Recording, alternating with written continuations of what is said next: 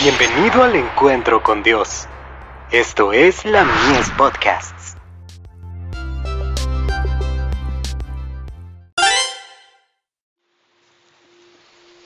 Recibiréis poder, pureza.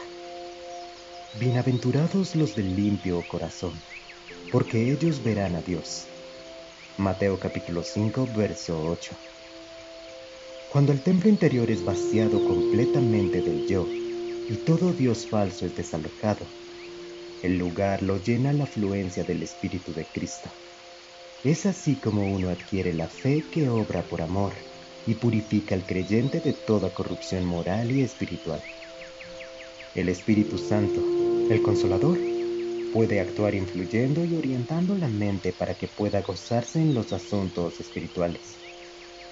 Entonces la persona anda conforme al Espíritu, como dice Romanos capítulo 8, verso 1, y piensa en los temas del Espíritu y desconfía de sí misma. Cristo es el todo y en todos. El Espíritu Santo en forma constante revela la verdad. Si el creyente recibe con humildad la palabra injertada, tributará al Señor toda su gloria diciendo, pero Dios nos las reveló a nosotros por el Espíritu. Y nosotros no hemos recibido el Espíritu del mundo, sino el Espíritu que proviene de Dios, para que sepamos lo que Dios nos ha concedido. Primera de Corintios capítulo 2 versos 10 y 12. Además de la revelación, el Espíritu también produce frutos de justicia. Cristo es para el creyente una fuente de agua que salte para vida eterna.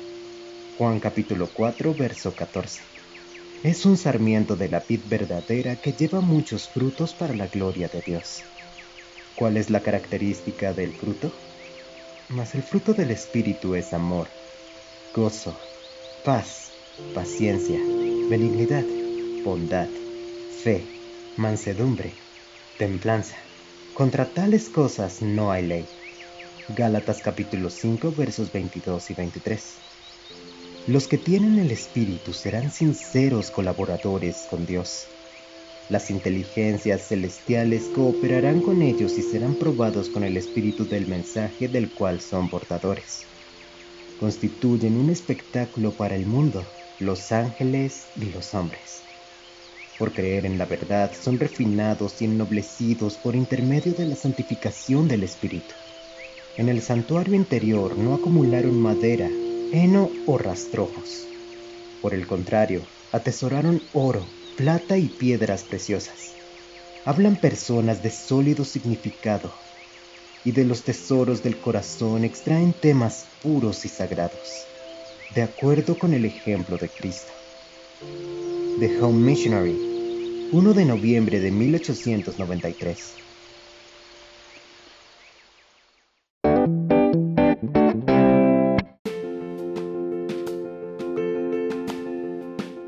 Visítanos en www.ministeriolamies.org para más contenido. Dios te bendiga.